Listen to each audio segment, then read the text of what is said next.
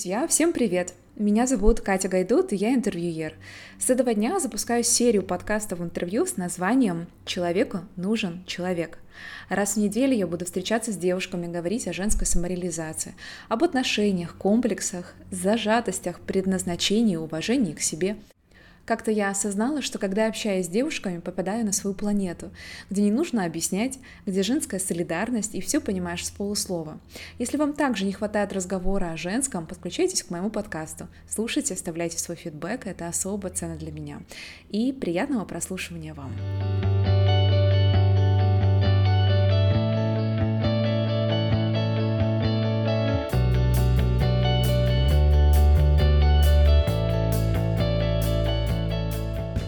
Итак, друзья, гостья моего сегодняшнего эфира это Настя Диева. Настя — общественный деятель и на самом деле пример для многих девушек, которые пытаются себя реализовать и ищут себя.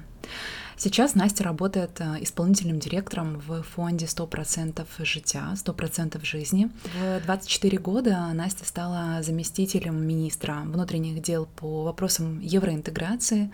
Также у Насти есть свой бренд, который называется Raw Flow. Это такие специальные эко-сумки. Настя замужем, у нее есть муж Гоша и кошка Лу. На самом деле у нас получился очень такой женский, приятный, но в то же время глубокий разговор. Мы говорили об образовании, мы говорили о самореализации себя, мы говорили о сексизме, мы говорили немножко о феминизме. Я расспрашивала Настю о том, сталкивалась ли она в своей жизни с проявлением сексизма. На самом деле предлагаю вам не затягивать, сразу переходить к подкасту, поэтому приятного прослушивания вам.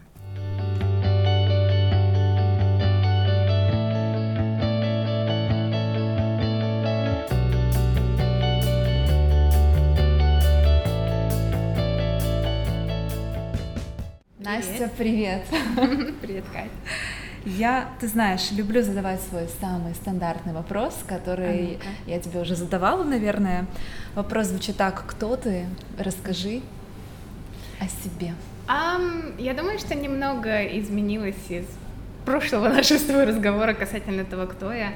Uh, меня зовут Настя Деева. Я в первую очередь э, человек, который постоянном поиске гармонии себя. Я жена своего любимого мужа. Я директор благотворительной организации, борющейся со СПИДом в Украине и Восточной Европе. Я осознанный потребитель, по крайней мере, пытаюсь быть максимально осознанным потребителем. И человек, который абсолютно без ума от двух вещей в жизни. Первая вещь — это социальные инновации, вторая вещь — это экологическая устойчивость нашей планеты. Расскажи, пожалуйста, три классных, важных и никому неизвестных факта о себе. Факт номер один. Когда мне было 7 лет, я впервые полетела в Великую Британию в составе миссионерской миссии. Это, был, это не была про- программа по обмену, была скажем так, меценат из Великой Британии, который занималась поддержкой детей, которые живут на улице в Украине. Это был 98 или 90, 99 год. Вот, и она как бы вовлекла, скажем так, украинских, э, украинские семьи, украинских детей в этот процесс. Э, она нас привезла в маленький город под Манчестером, где наша задача заключалась в том, чтобы выступать в сити-холлах э, в украинских костюмах и рассказывать, при том, что 8 лет как бы ты не очень хорошо говоришь на английском на самом деле, но ты знаешь, ты когда смотришь на фотографии твоих одногодок, которые живут на улице в подвалах ничего не едят, употребляют наркотики, они абсолютно выброшены от жизни, у тебя настолько вот как бы разрываются глаза от э, слез, что ты понимаешь, что если там перестанешь танцевать или перестанешь говорить что-то на английском языке, что тебе, пожалуйста, помогите, потому что в нашей стране это огромная проблема, а, что, наверное, у меня тогда произошла какая-то трансформация, я только об этом сейчас поняла, ну, как бы сейчас в плане последние пару лет. То есть и за один такой э, визит, а их было несколько, мы собирали почти 80 тысяч фунтов. На тот момент, 99 год, вы можете представить себе, что это. На эти деньги был построен детский, э, точнее, дом детского, семейного типа, точнее, на 15 детей. Они живут э, до сей поры, то есть уже третье, скажем так, поколение деток живут в этом доме, он находится недалеко от Киева, я его периодически навещаю, это просто потрясающие дети. Слава богу, в Украине уже нет такой проблемы э, в таком объеме, точнее, как э, дети, живущие на улице, в основном как бы наши службы уже активно умеют работать с этим. Поэтому вот первый факт это, первый, это то, да. что такая не знаю, заинтересованность появилась в самом раннем детстве. Ну, это какая-то, я не знаю, ты увидела мир реальный, скорее всего. То есть каким может быть разным мир? Тогда ты этого вообще не понимаешь. Нет? Ну, нет, конечно, ты нет. Ну, мне кажется, что просто, я не знаю, это должен быть какой-то гениальный ребенок, чтобы такой типа, ага, я понял, все, нет. Ну, то есть... Ко мне пришло осознание. Я это поняла, когда мне было уже лет 20 чем-то, наверное, когда я уже имела какой-то профессиональный опыт работы. Второй факт — это... Слушай, это всегда так сложно, потому что это что-то, знаешь, такое внутреннее-внутреннее, какая-то зона комфорта, куда ты редко пускаешь, редко пускаешь людей, на самом деле, или пускаешь только самых близких. Наверное, скажу, что у меня не очень много супер близких э, друзей. Это ну, то есть, знаешь, как бы я называю близким другом того человека, которого вот, я понимаю, что кусочек меня. И я не могу сказать, что у меня тысячи друзей. Я считаю, что друзей не должно быть много. Это должна быть именно та твоя внутренняя ангельская армия, с которой ты готов пройти всю жизнь, как и с любимым человеком. Конечно же, у меня много прекрасных знакомых, я о них очень часто рассказываю, и э, я горжусь ими, но вот именно близких-близких друзей не какое-то там колоссальное количество. Третье, э, почему-то многие люди думают, что я вегетарианка, но я не вегетарианка. У меня очень полноценный рацион питания. Э, я употребляю белое мясо, мы можем потом немножко позже поговорить об этом. Э, и не употребляю как бы красное мясо, и я тоже могу объяснить почему. Но Третий mm-hmm. факт, я не вегетарианка, если вы так считали. Не мешает ли тебе вот эти какие-то невероятные тоны знаний, которые у тебя в голове находятся? То есть ты, мне кажется, непростой человек в смысле знаний, в смысле э, разума. Ну, то есть у тебя, знаешь, есть, условно говоря, люди, которым достаточно определенное количество чего-то, мне кажется, тебе недостаточно. То есть ты копаешь глубоко, тебе интересно, ты ездишь, это тебе не мешает? Катюш, спасибо большое. Я, ты меня прям, как то сказать, слишком завысила мои интеллектуальные способности. Я вообще не считаю, что я изучила или у меня слишком много знаний, их никогда не бывает много. Я просто в какой-то момент... Я очень люблю учиться, uh-huh. и я верю в то, что э, в современном мире, в котором очень много информационного шума, в котором очень много лишнего, э, если ты не обладаешь определенными качествами интеллектуальными, очень сложно вообще выжить, знаешь, типа, и оставаться здоровым в плане ментального здоровья, физического. Поэтому, правда, у меня нет какого-то колоссального образования, потому что у меня есть знакомые, у которых пять высших образований, и они там еще какие-то докторские пишут, знаешь, типа, и это университеты Рима, это Стэнфорд, и Ели, и все остальные. Поэтому, поверь мне, у меня очень скромное образование. Единственное, что как бы я считаю правильным для себя лично, это то, что в определенный момент я не прекратила учиться, я наоборот стала все больше и больше интегрировать учебу в свою жизнь. Таким образом, я вот э, получила ну, как бы специализацию переговорщик, притом женщины-переговорщика в конфликтной ситуации. Я, собственно говоря, этот курс и проходила в академии, дипломатической академии Гааги, которая называется Клинген, Клингендайль. Это и есть дипломатическая академия. То есть это первое. После этого со мной произошел Гарвард, я подавалась на стипендию, которая называется Emerging Leaders. То есть фактически это лидерская стипендия для того, чтобы э, уже людей, которые занимают определенные менеджерские позиции, то есть позиции управления, да, там в компаниях, в организациях, эм, в политических каких-то институциях, государственных, которые, эм, скажем так, улучшают свои качества, свои знания, методологии, техники того, как можно добиться результата. Я даже помню момент, когда а, тебя не принимали в Гарвард, потому что... Меня не, достиг... приняли в Стэнфорд. А, боже мой. Ну вот, ребята, кто сейчас со мной поспорит по поводу того, что Настя немного знает, и вообще, что у нее не тот, э, ну поверь, ну, ну в Украине это, честно, это офигенно круто. Да, ну и вот Стэнфорд, Гарвард, э, и я, я вот сама запуталась, понимаешь, я себя как бы чувствую сейчас вот неловко. Просто есть Стэнфордская программа, на которую, кстати, очень многие ребята, я вас, э, как это сказать, мотивирую подаваться, потому что программ существует огромное количество, они не какие-то там премиальные или они не какие-то там супер дорогие, вы можете подаваться на стипендии. Главное изучить как бы что вы хотите изучать и как правильно податься. Вот. Okay. О чем я говорила, в Стэнфорд меня действительно не взяли, потому что там программа начинается с 27 лет. А мне на тот момент было только 25 или 24. А в Гарвард... в Гарвард? Нет, нет, Гарвард как бы случился со мной немножко позже. Я просто там не было никаких, знаешь, вот этих дискриминационных возрастных цензов. А, меня взяли как бы и отобрали, нас двоих, э, меня и Дашу Калинюк из Центра протидії корупції, нас отобрали из Украины. Это был нереальный experience, ну то есть просто нереальный, потому что тебя настолько прокачивает, что я ходила, наверное, месяц под впечатлением. Я не могла перестать Заряженная, об этом говорить. Да? Я просто я не могла перестать об этом говорить. Мне кажется, самые крутые знания, вообще меня в университете Шевченко, у меня был очень классный преподаватель по украинской философии, э, украинской политической мысли, точнее, Салтовский, и он он вообще, он просто сказал гениальную вещь. Он говорит, знание — это не та информация, которую вы получаете. Знание — это когда вы получили информацию, проработали и выдали. Только вот это является знанием. Ну, выдали в смысле, вы не только об этом говорите, а вы это применяете. Понимаешь? И вот я поняла, что меня Harvard Kennedy School настолько прям знаешь, что-то они со мной такое сделали, что я просто прилетела, и мне хотелось всем об этом рассказывать.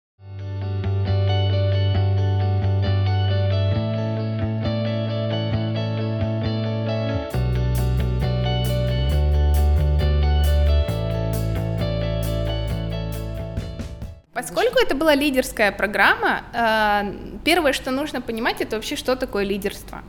И то, как характеризует лидерство Гарвард, Гарвард э, вообще в целом, как вот э, учебная институция, это когда твой личный пример мотивирует других людей следовать тебе для достижения общей, общего блага в обществе.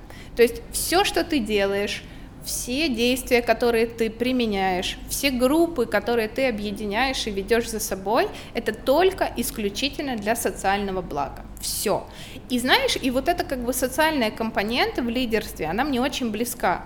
Все остальное может быть управлением, менеджментом, еще чем-то. А вот именно лидерство — это когда ты идейный, когда у тебя сформированы ценности, и когда твой а, пример, когда твои качества и твое умение объединять людей ведет за собой, то есть делает, знаешь, как бы расширяет этот, э, эту группу, расширяет эти, э, ну, в хорошем смысле массы, и вы объединяетесь вокруг общего блага для общества. Это дико круто на самом деле, потому что именно такой тип лидерства э, нужен государством. Ну, посмотрите на Канаду, например.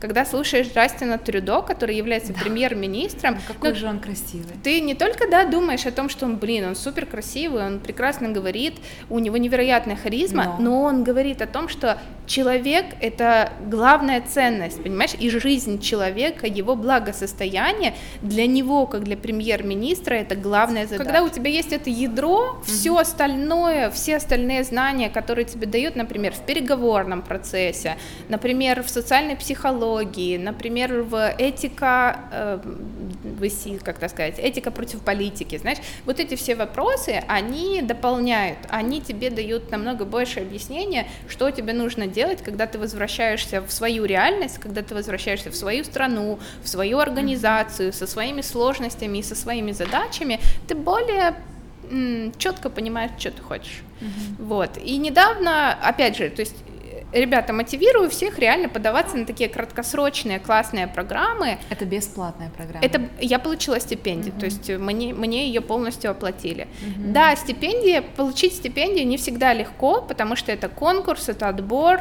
иногда это бывает как бы конкуренция с многих стран, а не только, например, с Украины, но так или иначе это стоит делать, стоит просто понять, чем вы хотите, опять же, я не, как это сказать, я не супер знавец в этом плане, но мой опыт, э, я ну, я, я, я вам это советую.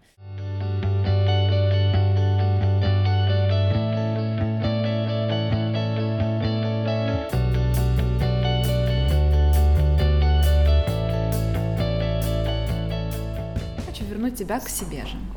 Ну-ка. А, вот. У меня к тебе такой вопрос. А, ты всегда выступаешь за права женщин, угу. то есть girl power и а, против сексизма, против а, насилия.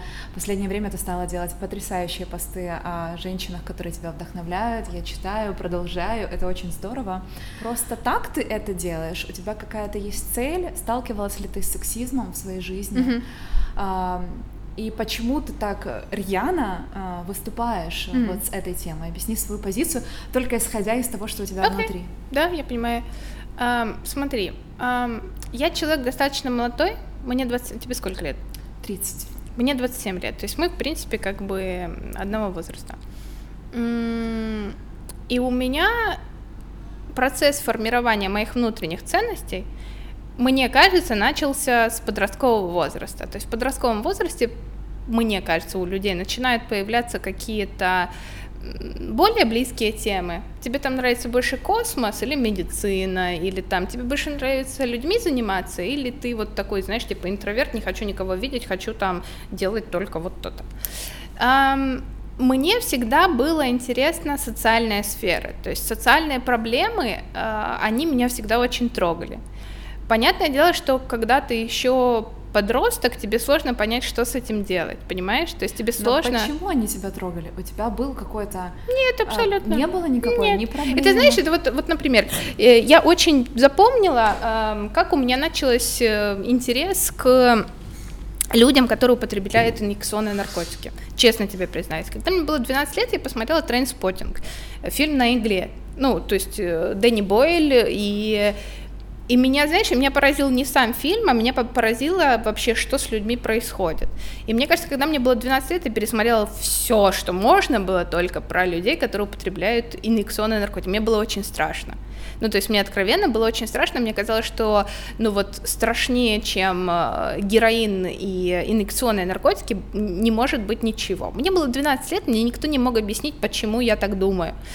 И, понимаешь, оно осталось где-то в подкорке, и со временем оно все равно где-то возвращалось, где-то я что-то слышала, где-то я видела активистов, где-то я наблюдала за благотворительными фондами, которые помогают таким людям, которые помогают возвращать их в социум, которые не говорят, что вы типа преступники, а говорят, вы больные люди, мы вам поможем. Наблюдала за этим, понимаешь, она накапливалась, накапливалась, накапливалась. Но так формируется. А если мы... Точно так же со СПИДом, когда ты... Не СПИД, я говорю про феминизм, про сексизм. Берем вот. женщин, окей, женщины тебя же окружают тоже. Да. Меня тоже окружали. Я столкнулась с сексизмом, когда уже была достаточно, как это сказать, когда уже была взрослой. Когда достаточно да. было силы дать отпор, как бы, да? Э, да, ну, да. то есть это какое-то было, э, скажем, ну, когда мужчина к тебе как-то проявил Нет, это не было, ну, так не было, потому что я всегда очень фриковала, знаешь, то есть я не... Не позволяла. Не падка на мужское внимание, то есть мне это было никогда не интересно, и я э, как-то, ну, вот знаешь, как-то меня проносили такие ситуации, понимаешь? И на, я... что ты дала реакцию? На что я дала реакцию? Реакцию я дала, когда это случилось с теми людьми, с которыми я работала, mm-hmm. Когда я впервые узнала о том, что девушку, которая немножко старше меня, изнасиловали, и она готова была покончить жизнь самоубийством, э, мне было тогда лет 17-18, вот это был уже как бы первые курсы университета, и девушка, э, она не училась со мной вместе, но я не помню, где-то какая-то была компания, и она делилась этой историей. Э, и меня это очень сильно зацепило, меня это очень поразило, меня это очень сильно испугало. Мне очень стыдно признаться, что тогда меня испугала именно девушка, потому что я не могла понять, э, ну знаешь, вот ты когда узнаешь, что человека изнасиловали, и что она хочет с собой что-то сделать, ты не знаешь, что делать тебе. Ну, типа, ты вот это услышал информацию, и что тебе с этим делать? Ну, вот, типа, что ты будешь делать? Ты никому не можешь рассказать. Ты должен что, маме рассказать или куда-то обратиться, ты не понимаешь, что тебе нужно делать. И меня это очень испугало. Я ничего не сделала тогда. Слава богу, как бы все обошлось, она... Да. Но э, оно все равно отложилось где-то на подкорке. То есть, фактически, у тебя не было ситуации, которая задела тебя, но ты готова защищать других людей, которых эта ситуация задела. Правильно? Смотри, ты говоришь сейчас про сексизм, я говорю про более про женские права да. в широком смысле да. слова. И э, мне нравится то, что, точнее нет, не так. Я вижу в этом проблему я действительно вижу, что в современном обществе мы по-прежнему сталкиваемся с неравенством в социальном плане. Когда ты сталкиваешься лично? Э... Вот объясни мне на, на своем личном примере, вот ты лично, последний раз, когда а, сталкивалась с неравенством? С неравенством никогда не сталкивалась лично. Почему? Потому что я же говорю, что ты фриковатая. Э, я фриковатая, да. Ну, фриковатая это что значит? Я умею раз... говорить нет, и вот я не знаю, я не помню, почему я научилась говорить это нет. Может быть, там не знаю, мама меня так научила, может быть, меня какая-то учительница была, или что-то, или друзья, я не, я не помню, правда, mm-hmm. вот откуда у меня появилась эта привычка, ну, типа, ну, на меня очень сложно было в подростковом и потом, как бы, возрасте давить, потому что, во-первых, как бы, у меня как-то сложилось впечатление, что я чуть-чуть с собой знакома, то есть я знаю, кто я такая, и если, типа, навешивают ярлык, мне иногда бывает неприятно, но достаточно просто от этого, знаешь, типа, а, отграничить себя, потому что, типа, ну, вот это не я, вот это я, ну, типа, знаешь, а, а многие дорогие мне люди не умели этого делать и не умеют сейчас, к сожалению. И поэтому с какой-то стороны я с тобой согласна, это всегда персональная история, потому что это те примеры, с которыми ты сталкиваешься в жизни, но с другой стороны это более глобальная история, когда ты видишь, э, как это происходит в твоей стране, как это происходит в мире в целом, и поверьте, то есть вопрос неравенства это не только о том, что типа он перед тобой открыл двери или нет, и ты такой типа хайп устраиваешь, что все, теперь я такая феминистка, это вообще не об этом. Это о том, что в некоторых странах мира девочки не могут по-прежнему учиться. Они в буквальном смысле не могут получить образование. Их просто используют для того, чтобы они были там многоженным гаремом и, и размножались. Понимаешь, о чем это? Это не о вопросах какого-то бытового даже характера. Это вопросы более глобального, ну, как бы, уровня, который меня беспокоит. И поэтому я очень часто вот в своих сторис не пишу только про Украину. В Украине потрясающие женщины с уникальными примерами. Но мне интересно донести еще те месседжи э, и те истории, которые существуют в мире, понимаешь? Или, например, многие не знают о том, что в мире существует такое понятие, как женское обрезание, как э, детские, how you call it, like children marriages, когда деток, когда девочек выдают еще детьми замуж. Ну и чтобы вы понимали, это случаи, когда там 12-летняя девочка в 15 имеет уже второго ребенка. Понимаешь? Ну то есть и вот это тоже о неравенстве. Как бы, я поняла, тебе не все равно. Да, вот мне это, не это все главное. равно. И mm-hmm. мне кажется, что очень многим не все равно. Это очень внутреннее личное отношение. Давай я закончу просто про да. сексизм, потому что я думаю, что это будет такой не, не как-то домоклый меч. Да, да. Э, я бы не говорила о сексизме, я бы говорила о стереотипах и ярлыках. Навешивали ли на меня ярлыки? Конечно, на меня навешивали ярлыки, потому что я была публичной личностью, потому что я работала в государстве, потому что и это было сложно. Ну, я честно признаюсь, это было дико сложно. Это был самый токсический период в моей жизни, вот работа в государстве. Но я не жалею ни на секунду, потому что я верю, что когда ты знаешь себя, когда ты знаешь, кто ты такой, и делаешь это искренне, и мотив, как это сказать, движешься своими внутренними своими ценностями, ты можешь пройти любые, любые тернии. И более того, тебе это дается не для того, чтобы просто тебя помучить. Тебе дается ровно столько, с чем ты готов справиться и с чем ты можешь справиться, даже если ты думаешь, что это не так. Поэтому я реально считаю, что у, возможно, не у всех, я надеюсь, что не у всех, но очень многих э, случаются такие токсические, знаешь, именно периоды для того, чтобы проверить, кто ты есть на самом деле. И только благодаря вот этой токсике, да, то есть вот этой прям гадости, Которая ты можешь, да. да, ты можешь выйти э, человеком. Обновленным. Нет, именно человека. Ты думаешь? Да, я думаю, что ты Потому можешь что выйти если человеком. бы ты стал э, на этот уровень, да? Да, да, ты, ты бы бы- потерял себя. Ага. А если ты все-таки понимаешь, что Это в каждом твоё? из нас, в каждом из нас есть частичка Бога, и мы не просто так здесь, а мы действительно, ну, у нас действительно есть потенциал сделать что-то большее, то мне кажется, что все становится более-менее clear. И с такими периодами, с такими случаями сталкивается очень много людей. То есть это мой, мой пример не уникален. А, например, Что, а можно я спрошу, что Да, конечно. помогло тебе тогда, а, ну вот в какие-то сложные моменты все-таки выйти, выйти из этой, из этих разных абсолютно Мгм. ситуаций? Что тебе помогло? Первое — это мои любимые люди. Второе — это мои менторы. Третье — это понимание того, что э, во мне есть частичка Бога. Пусть малюсенькая, микропусенькая, какая, какая бы ни была, это все равно. смотреть с любовью, правильно? Которая помогает принимать Мгм. и благодарить, потому что я же говорю, что у некоторых женщин, у некоторых мужчин во всем мире ситуация намного хуже. А, И четвертое это понимание того, что ты жив. Потому что единственная ситуация, с которой невозможно больше справиться, это смерть. Это действительно смерть. И сейчас э, мне кажется, что важно ценить каждый день. Мне было очень сложно ценить каждый день. Я не понимала его ценность. Иногда мне хотелось просто там прожить, спрятаться и все. Были такие периоды? Ну, конечно, были. А у многих людей, посмотри, когда начинается депрессия, они ее даже не могут распознать. И человек годами живет в больном состоянии, доходит до каких-то суицидальных мыслей и не может ничего с этим сделать, ему нужна помощь. А есть люди, которые эм, каким-то образом справляются сами и потом помогают другим. Ну, то есть разное бывает.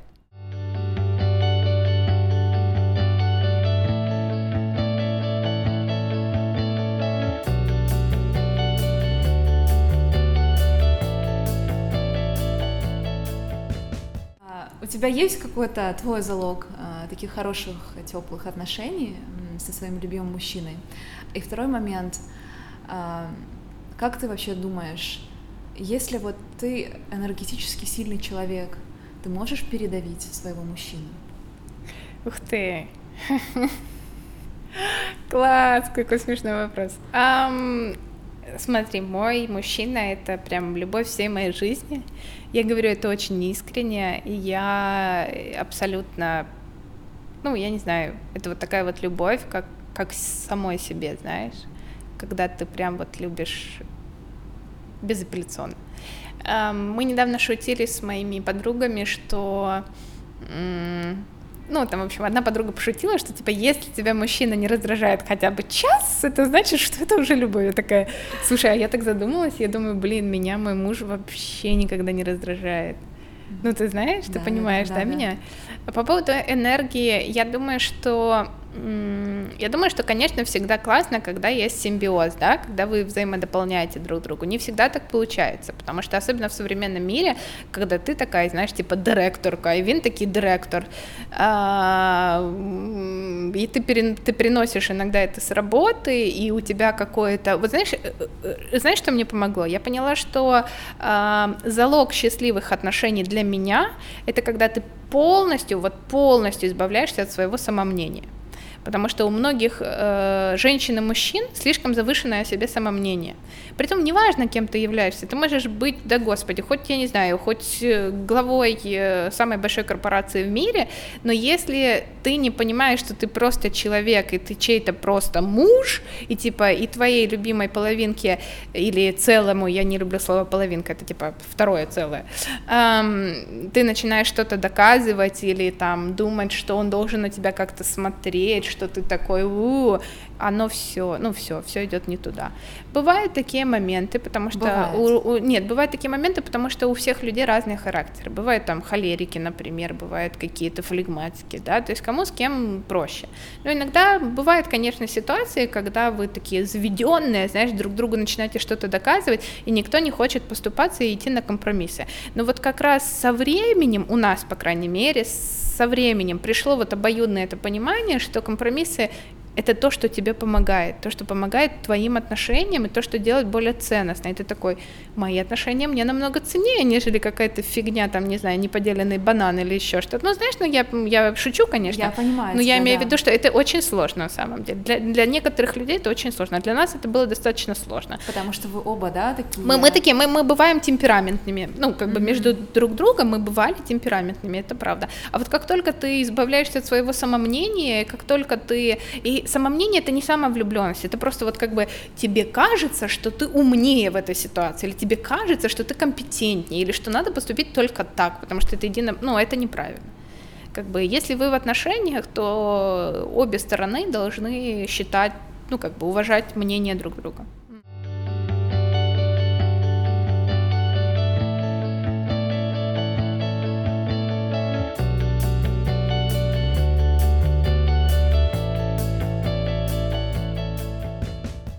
Расскажи, пожалуйста, о своем стиле жизни, вообще в отношении жизни.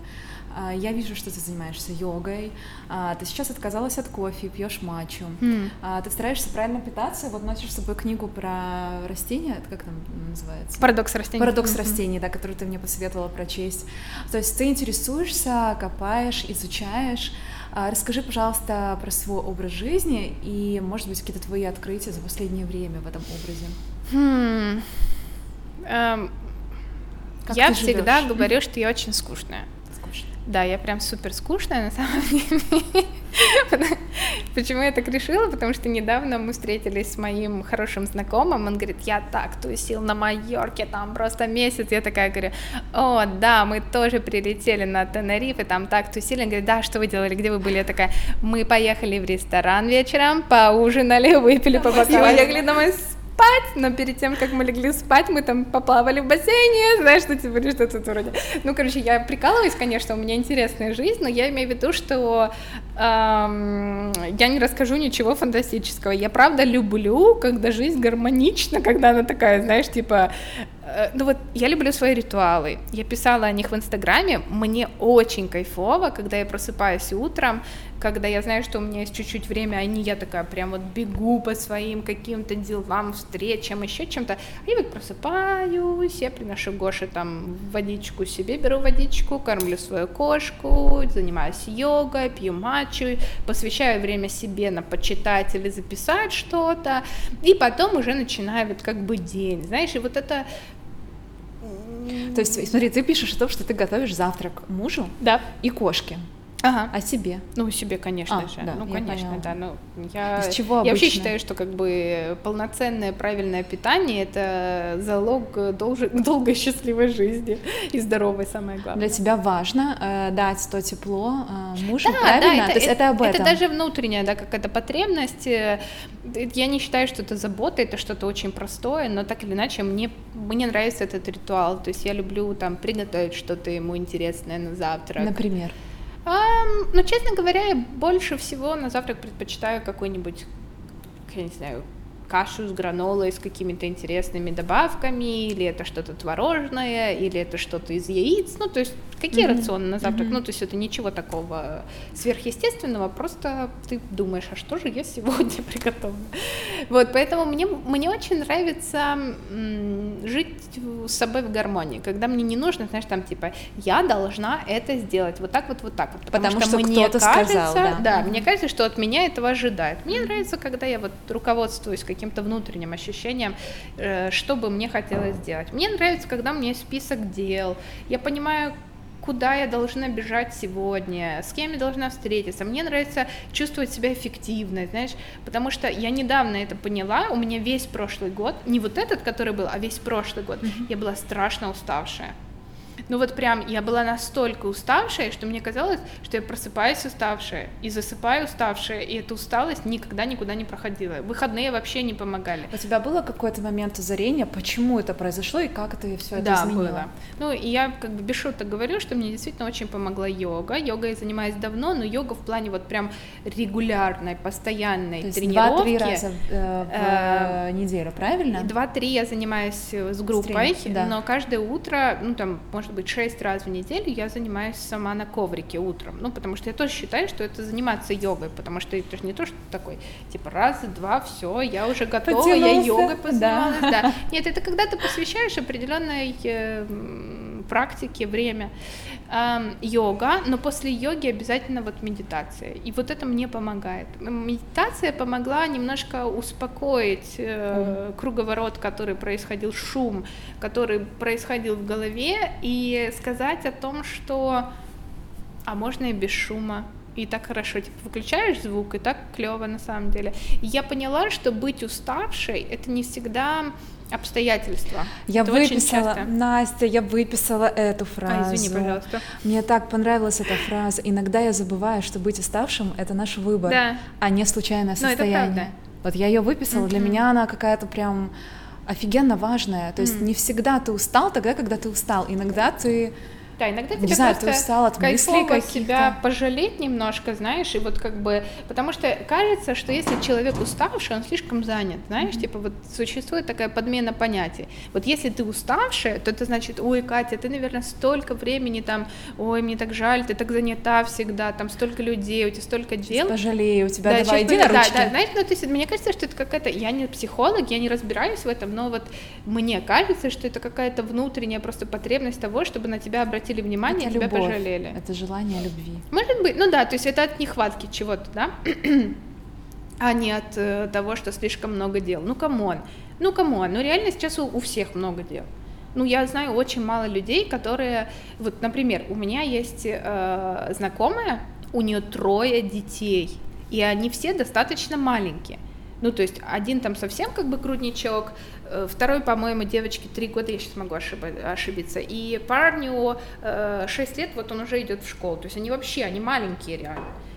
Она занята круглые сутки. То я есть помимо понимаю... детей она еще и работает или? Нет, она, ну как бы она у нее нет постоянной как бы сейчас работы, потому что ее главная работа это быть мамой. Это тоже огромная работа. Мы не должны Конечно. как бы, знаешь, вот вот это тоже, кстати, о неравенстве, потому что э, важно понимать, что материнство это не значит, что ты типа уехал на курорт и такой типа выпал из жизни. Материнство ты сидишь это, целый день дома, это часть работы. Mm-hmm. Да, это часть твоей работы, и это, ну, это важно. Важно, чтобы мир это понимал. Многие сейчас страны разрабатывают даже специальные политики, типа сколько стоит оплата мамы, то есть вот сколько женщина тратит, тратит э, человека часов на то, чтобы быть Сейчас, это важно. Да, ну, это, это реально важно.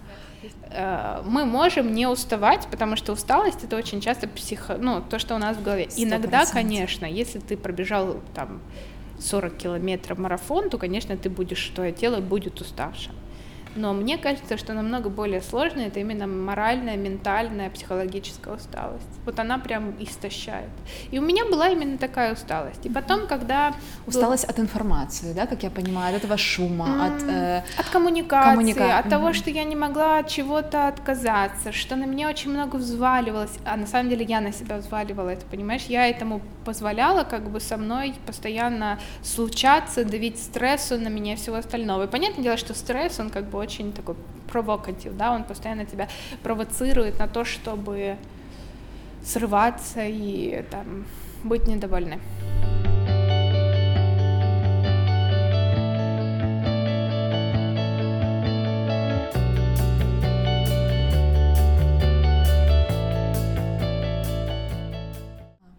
У меня еще вопрос, что для тебя быть девушкой?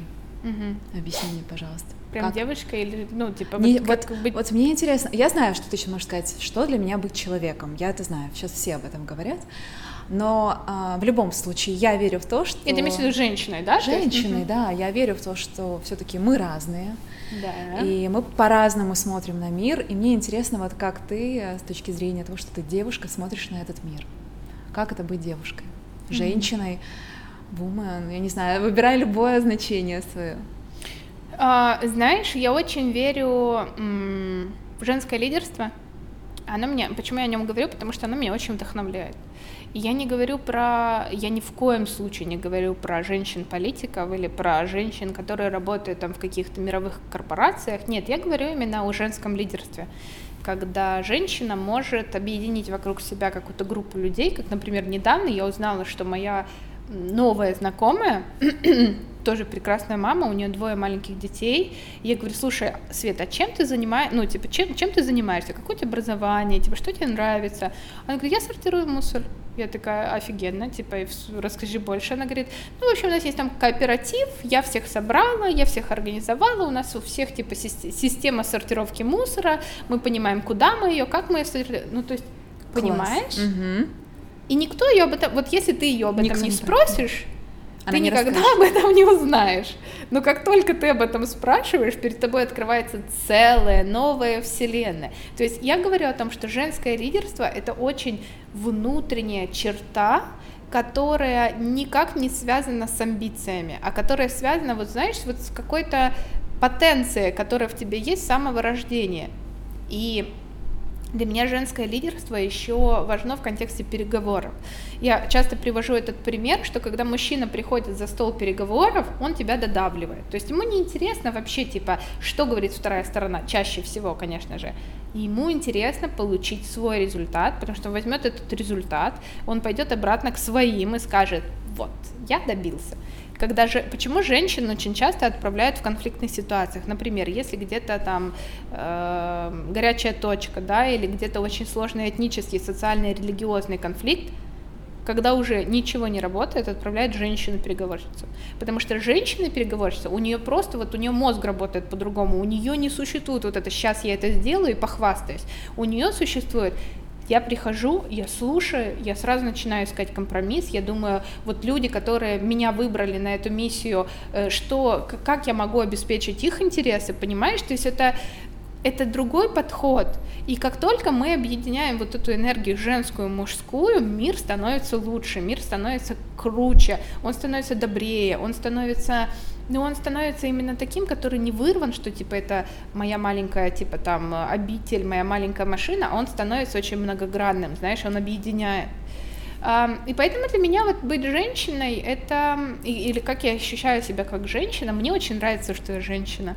Мне очень нравится, что во мне есть, я надеюсь, что во мне есть что-то, что может дополнять или что может что-то создавать, что может кому-то помогать, даже там, не знаю, вот моему мужу, да, то есть мы очень часто с мужем обсуждаем какие-то бизнес, жизненные ситуации, еще что-то. Мы с ним реально вот как партнеры, знаешь, он ко мне приходит за советом, я к нему прихожу за советом, и я понимаю, почему он меня спрашивает, а не своего друга, потому что я думаю иначе, потому что я могу что-то ему такое сказать, что он скажет, ты что, больная, типа, дура, мне такое не надо, или наоборот скажет, вау, Котик, как ты до этого додумалась, это вообще невероятно. Ну, я пошутила, меня так никогда не называют, это я просто, типа, ему э, сделала такой вид, что он, типа, крутой. Да, ну, то есть мне, мне кажется, что очень круто, что у каждого из нас, при том у мужчин, женщин, у разных гендеров, существует уникальная возможность быть собой и этим дополнять других тебе уже нужно бежать, и я это знаю, поэтому у меня на три минуты вопрос.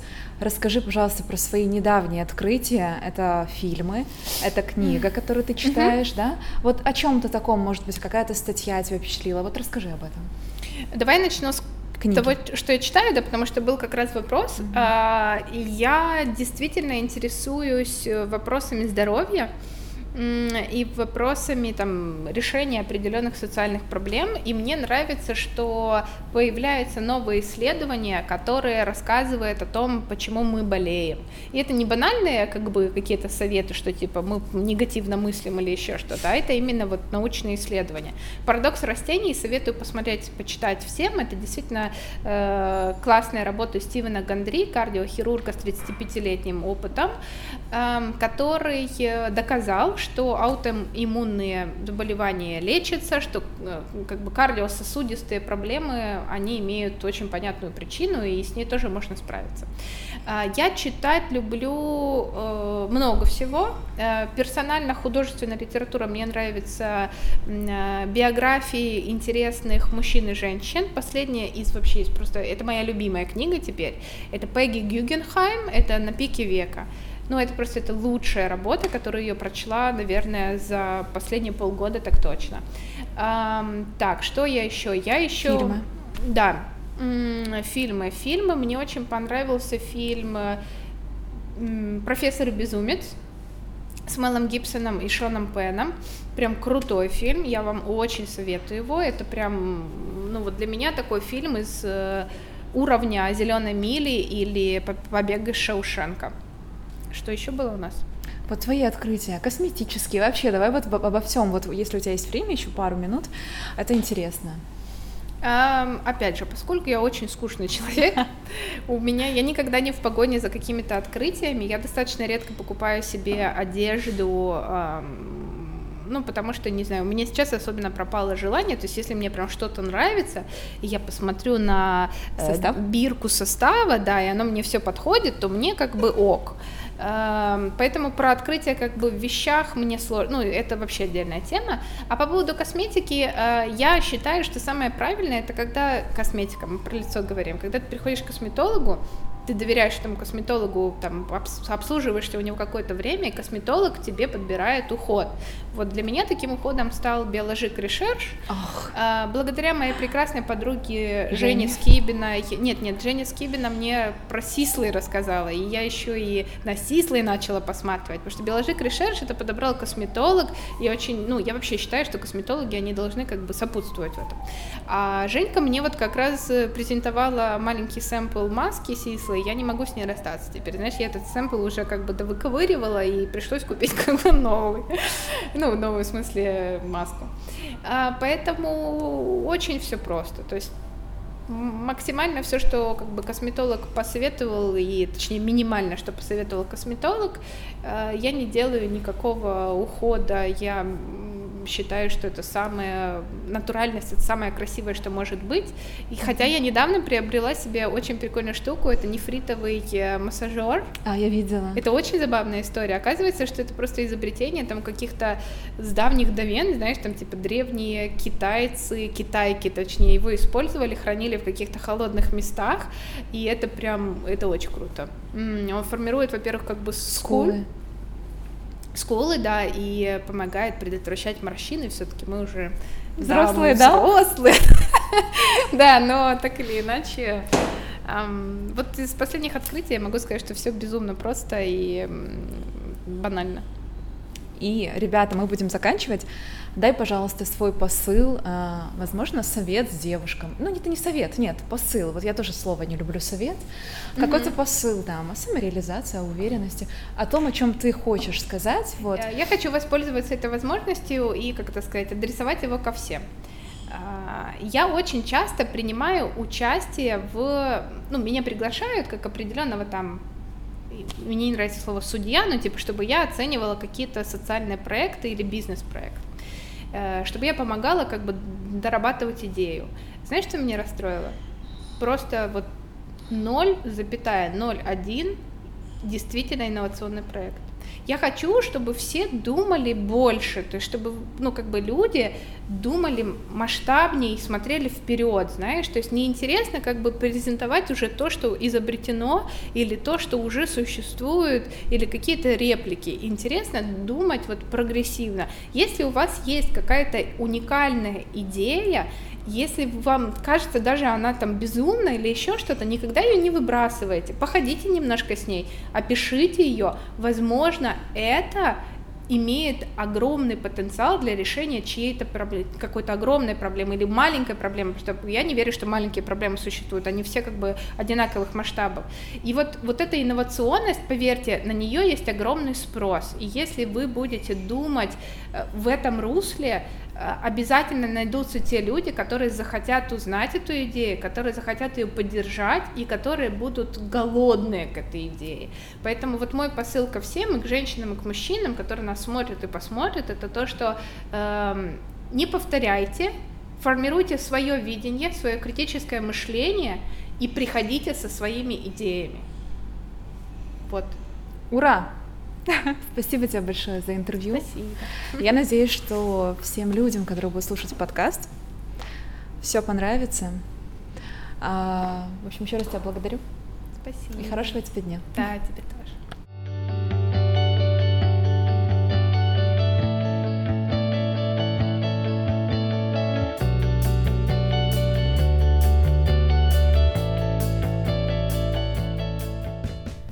Друзья, огромное спасибо вам за то, что прослушали этот подкаст. Дайте мне знать, пожалуйста, понравилось ли вам это интервью, понравился ли вам сам подкаст, как вам такой формат. Напишите комментарий, подписывайтесь на мои подкасты, ставьте лайки и до следующих выпусков.